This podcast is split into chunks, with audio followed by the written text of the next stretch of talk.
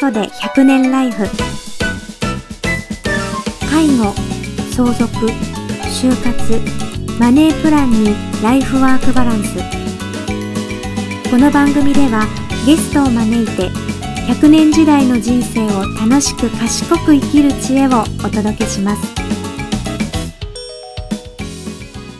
はい、坂曽で100年ライフを始めます。ケアライフハーモニー堺の上野です。どうぞよろしくお願いします。私今日初めて言うんですけどもは松山クリニッあ、クの久保です。よろしくお願いします。ケアマネージャーだけって言ってたけど、羨ましいいよいよなったんですかね。ああ、何してるんですか？あ。私はは相談員ですね。医療相談あ前の相談員みたいな感じね。員みたいな感じあはいはいはい。でケアマネージャーもしています、はい。あ、一応ドクターと介護をつなぐみたいな感じ？そうですね。訪問診療。つなぎたいと思って。あ訪問診療しながらはいみたいなところですよね。はい。今年入ってからね、はい。初めてのこれね収録にはなるのかなとそうなんです。思うんですけど、まあ、はい。クラウドファンディングも無事はい。終わりましてですね、はい。皆さん本当にご協力ありがとうございました。ありがとうございました。はい、でちょっとその中でねインスタグラムとかでもねはい。あの毎日のようにねあのリール動画上げてはる人がいてるんですよ。はい。であのすごくなんか子ども食堂的な感じとかね、はい。い、ろいろ今日はここで活動してますって言ってすごくされてるんですけど、はい。僕と一緒でねはい。あの結局何してんのっていうのがね そんな感じ。僕もいまだに10年やってるけどよう言われますやん、はい。言われますね何し上野さん。結局上野さん何してんですかってはい。言われるんでね、はいまあ、それの一つの場としてですね今日こっちで起こっていただいて、まあ、そのいろいろされてるんですけどその中でも、まあ、この辺やってるよっていうことをね、はいちょっとここでアピってもらおうかなと思ってあのゲストをお越しいただいております。はい、今日はみんなの広場気楽の代表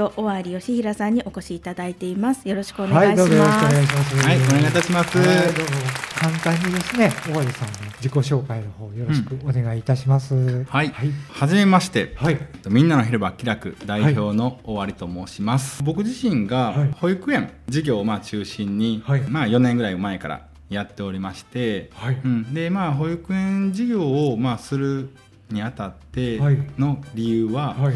まあ、やっぱり子どもの居場所っていうの子供をの居場所ね。うんはいはい。をやっぱりこう作っていきたいっていうのがまあ最初のありやったんですね。はい。はい、でまあ子供はやっぱ居場所があることによって、はいいまあ、いろんな世帯の方々に住みやすい環境になっていくんじゃないかなっていうところではい。でやっぱりその環境を変えていきたいっていうところが、まあ、大きな目標ではあります。はい。でその中で今現状としましては子ども食堂うん。というところと、はい。企業主導型保育園。はい。ちょっと長いんですけどね、企業主導型保育園。これ言葉難しいですよね。長いんですよ。何のこっちゃみたいなね。略,、はい。略せないしね、うん、手動ってないんうのはかもっとポップな言い方ないですかね。ね。うん。それ今日考えましょうか。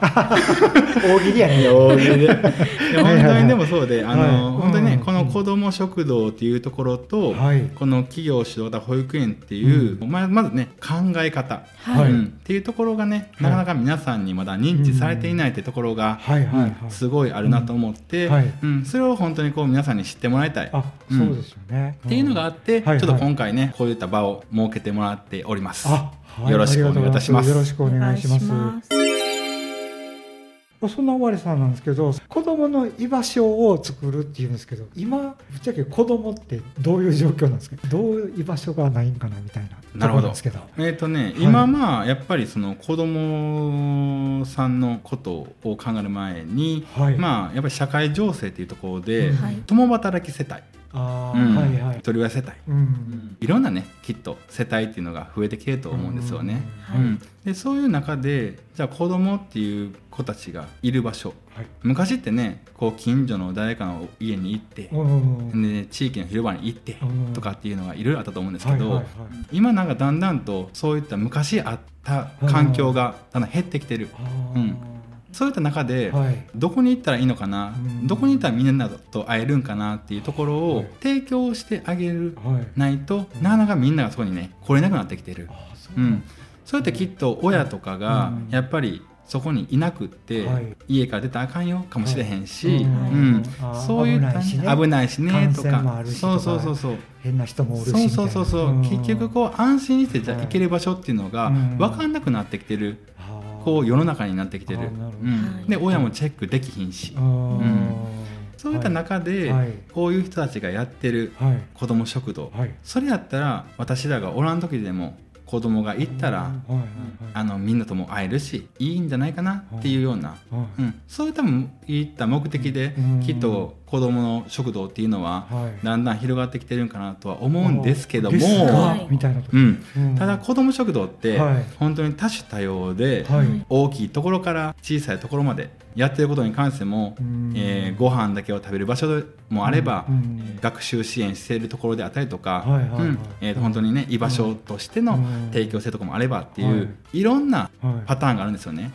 だから今日僕が話させてもらううん。子ども食堂っていうのはが一例です。い一例ですうん。ね、だからはい。本当に皆さんに知ってもらうためには、はい。もっともっとうん。多分発信していかなあかんっていうのがうん。僕の課題やと、思ってます。それで毎回インスタとかこう毎回こう上げたりされてるんですね。まあちょっと趣味ですけどね。半分も趣味的な感じになってますけど、うんなんか昔はこう空き地があってねうんうん。そこへ遊びに行ってこう土管があったりとかそうですね。ドラえもんの世界じゃないですけど、まあ、そういうのあってねでたまにこう団地の鍵っ子みたいなのがおってねそうですね。そその子だけはこうなんか鍵持ってどうやって遊ぼうかなみたいな。まあ上野さんのまあ年齢とちょっと僕らの年齢だいぶ差あるからね だいぶちょっと空き地空き地のイメージだいぶちゃうけどドラえもんみたいなまあドラえもんをイメージしたらいいですねみんな。そこからみんなドラえもんを想像してくださいね。ドラえもんを想像して。だからそうですね。そんな時代やったけど核家族参加も進みみたいな、そうですね。子供食堂やったらなんか僕らご飯食べてうん。うんちょっと宿題一緒にやってるみたいなうん。イメージあるんですけど、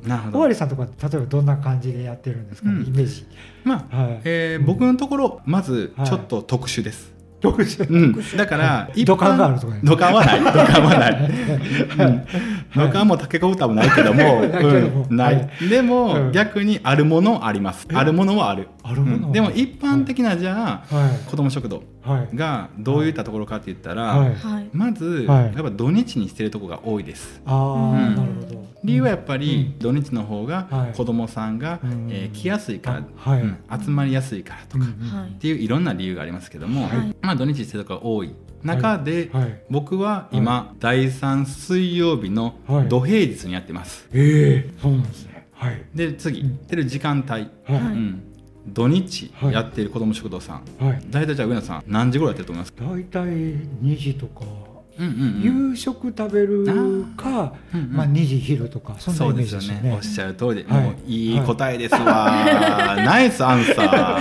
カレー食べてーいるイメージやーいいな。いな もうナイスアンサー、うん、そうなんですよ、はいはいはい。お昼とかうん。夕食とか、はい。うん、やっぱそっちを中心にするところが多いです。多いですよね、うん。うんうんでも僕ははい。朝ごはんにしてまえす。朝ごはん？朝ごはん。ええはい。えー。朝の4時から仕込みを始め、ええすごいこと朝の7時からはい。やっておりま。ますすええすごい。しんどそうに思うかもしれませんけど、はい。すごい楽しんでますよ。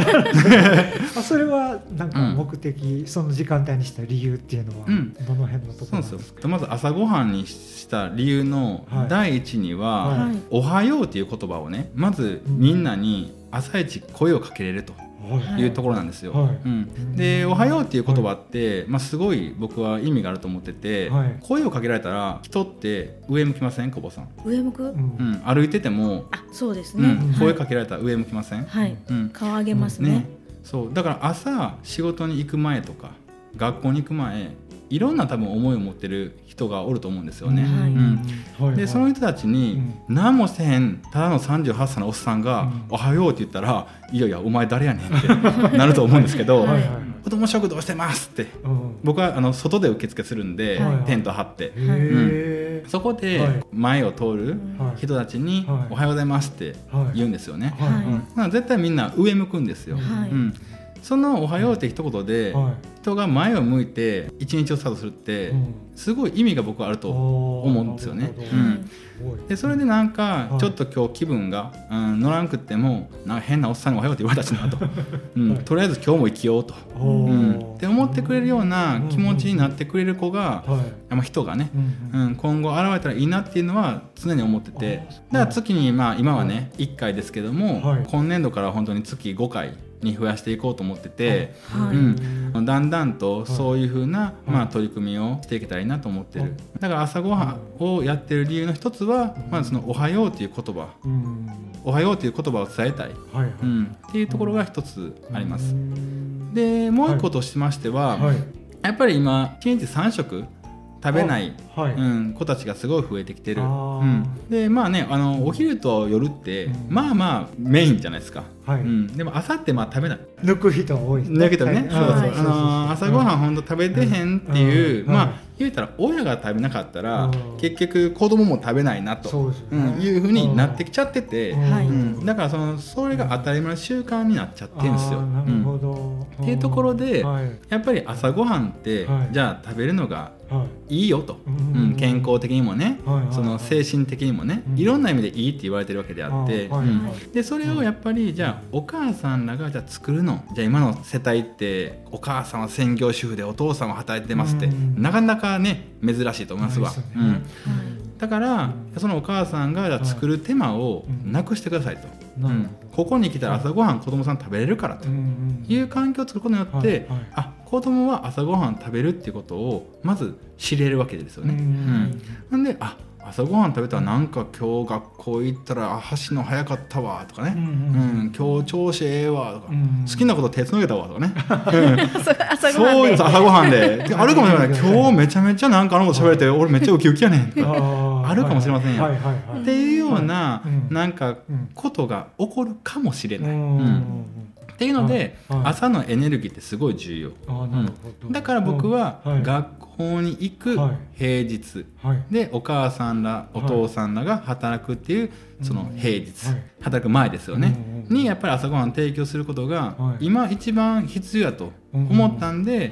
うちの校区内には一個もないはい。朝ごはん平日というのをはい。始めようとうん思ったっていうのがきっかけです。実際にお母さんはありがたいなみたいな話。めちゃめちゃ言ってくれます。ど。んなふうに？めちゃめちゃ嬉しいですって感じ。ボロボロどんなふうどんなふうにってどんなふうにって言うから。あのどういう言葉を？どういう言葉あ言葉の話。あどんな いや今一瞬そのことの方を想像しなが あ言い方がら悪い。いいかな。こういう感じやったかな。じゃモノマネいきなりモノマネ振ってくんねやと思って。なんか声しかないのにと思って声やからね。はい。声しか、うん、顔も若干はモノマネしたけど、はいうん、まあまあ。あ助かるわみたいな。その間で、はい。例えばね、はい。あのお母さん、まあ、僕はこれはまあ別にうんお母さんから、うん。うん直接言われたことじゃないけども、はい。うんまあまあお母さんうちのまあ保育園にね実際はい。預けに来てくれてるお母さんも、はい。子ども食堂を利用してくれてて、うなん子ども食堂に子どもさんを預けてくれてはい。で、えー、とお母さんまあ準備して、はい。うん、とあのその後お母さんがお子さんを送ってきてくれるんですけど、はい。やっぱりその時にお母さんからもうすごい朝助かってますっていうやっぱりその子供さんがおったらバタバタするから、自分自身に余裕がなくなっちゃうらしいんですよね。うんでもそこにやっぱり余裕が若干生まれるから、ううんんお母さんの肌ツヤも良くなってるんちゃうかな。ストレスもないくて。やでも朝忙しいから本当に子供の酔いとか戦争みたいな。みたいやね。もうすごいですもんね。やっぱり気分もトゲトゲしくなるやろしねうんあ大しみたいそうそうそうそう。本当にねあの今うんあのお二人が言ってくれたみたいに、はいはい。子供に対する声のかけ方が変わるって言われてますわ。あやっぱり。うん。それは大きいですね。うん。うん。今のね子供たちというよりかは、はいその子育て世帯の方々って、はい。やっぱり子供きっと好きなんですよ、うんうんでも本当にゆ自分の気持ちに余裕が少しなくなってるのかな、はいはいはい。だからその少しでもいいから、うん。余裕を作ってあげることによって、はい。本当に一つの声のかけ方ってうん。変わると思うんですよね、うん。でもお二人もね、はい。医療関係者なんで、うん。高齢者の方々にもやっぱりね優しい声かけによってうん。すごい高齢者の方って喜ばれると思うんですよね。もともとね、僕も医療関係におった側の人間なんで、そこはすごい感じてて、はいでそれをまあ本当に高齢の方々だけじゃなくって、うん。その子供であったりとか、い。その本当に同じ同年代の方々うんに対してもはい。伝えていくことによって、はい。うん、全然その子育ての方仕方ってはい。変わっていくっていうのをはい。実感してます。はい。うんお母さんたちもねそんな声かけたくないけども後で反省してしまいますもんね言っちゃったってみたいな感じでね。私も昔はうん。保育園行って幼稚園行ってってこうはしごして送ってたので朝ねお前歩としてこれ。いやあの車ですけどあの車だよ昭和やね 時代が昭和やねん ずっともう。土管やらね、うん、ああそうです、はいそうでもねもうねね。歩けなかったんですよ。もうずっと走ってたんで。ああそうやね、はい。余裕ないしね。余裕なかったですね。また仕事行かなあかんみたいなねお迎えもうん時間内に行かないとってうん。ピリピリピリピリ。信号もねビヨンって行ったりとかしますもんね車。危なかったですね。は気持ちの余裕とかね、いはい。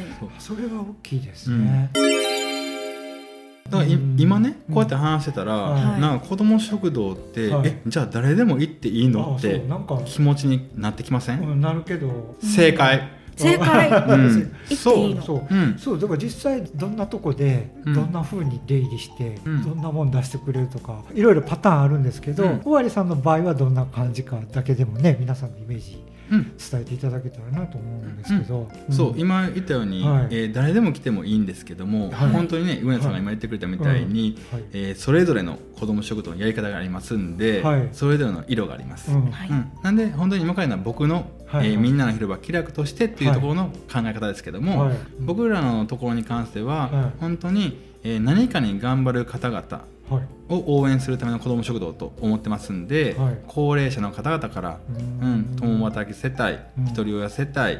本当に、えー個性をお持ちの、はい。えー世帯の方々全てが僕としては、えー OK です。うん。ただ決して、えー、と営利目的でやってるわけじゃないんで、うん。うん。皆さんのご協力というのをいただいておりまして、はい。うん。一応1人、えー、と100円の、えあー料金ははいいただいてはおります。はい。うん。とそれと来てもらった時に、はい。えーとまあ、朝ごはんという形で、ううんんあのご提供もちろんさせてもらうのとと同時に、はい。えー、とフードパントリーもやってまして、えフードカントリー？フードカントリー、うん食べ物の国ってどういうことや？ーでみんななってる、うん。フードなんてフードパントリー。えパントパントリー。ななんですかそれ？言ったらそのね あの食材とかっていうのを、はいはいまあいろんなね正直ものがあるんですけども、はい。うん、それをねあの皆さんに、まあ、あの持って帰ってもらうよっていう言ったらお土産みたいなもんですわ。はい簡単に言ったらね。あなんかうん。チラシにあるお帰りの際にプラスアルファあそうりそうそうますよっていそううそうそうそれそれですそれを持っていくってそいう。う。それはねえそれ持ち出しですか？その。いやそれはね、はいあの本当に皆さんはい。のご協力があって、はい。ご寄付いただいているものなんですけども、あーはいはいはい。うん。うん。なんでそういった形で、はい。皆さんにもはい。来てもらっただけじゃなくって、はい。うん。また次も来たいなって子供たちってね、うん。なんか何でもプレゼントってもらったら、はい。また行きたいなってなるじゃないですか。うんっていうふうなやっぱりちょっとしたあのイベントごとというふうに思ってもらってもいいと思うんですよ。うんでもそれが僕だけではうん。今、えー月1回から、ね、今5回にできるのが正直精一杯ですわ、ううん。んでも、はい。こういった子ども食堂が増えていくことによって、はい。常に子どもたち子育て世帯に対して、そういったイベントごとが常にあるというような環境になっていけば、ううん。んきっと楽しいと思うんですよね、ううん。ん僕も正直この子ども食堂とかをやってますけど、うん。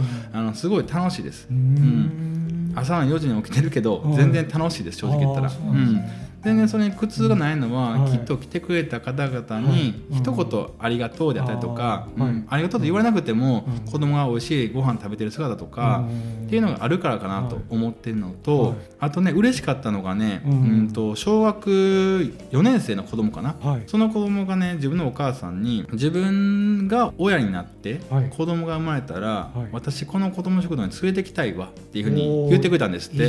でしょ、はい。もうその言葉もうマジで待ってたぐらいの勢いで、うん、感動しちゃってちょっと、はい。はいはいっていうのがあってね、ううん。んっていうのって、はい。多分やらないとうん。感じれない、ううんん、感覚だと思うんですよね、ううん。んだから僕は今皆さんにうん。思ってるのは、はやりたいと思うことをまずやってみたらどうですかっいていうふうに思ってます。はい。はい。うんで子ども食堂ってはい。本当に大きいハードルそんなないと思ってますわ。はい。やりだすにあたっては。ううん。んだから本当にこういう取り組みをしたいっていうことをはい。考えてる方々がいらっしゃるんやったら、はい。もちろん僕に声かけてもらってもいいですし、はい。僕なんてまだ弱小者なので、すごいご経験がある方々はい。ともう今、えうん。ーつながりを持ってうん。いろいろインスタにも上げさせてもらってます。うん。だからすごいそれぞれにね、うん。得意不向きがありますんで、はい。うん。僕の得意な部分は得意な部分でやってますし、弱い部分はうん。周りの方々に助けてもらってますし、それが子ども食堂です。あ。はい。サカソで100年ライフ。今回も内容充実でカットするのがもったいないということで、この続きはパート2をお聞きください。この番組は皆様からのご意見、ご感想をお待ちしています。サカソ堺で検索。堺介護連携促進協会のホームページからお気軽にお問い合わせください。来週もお楽しみに。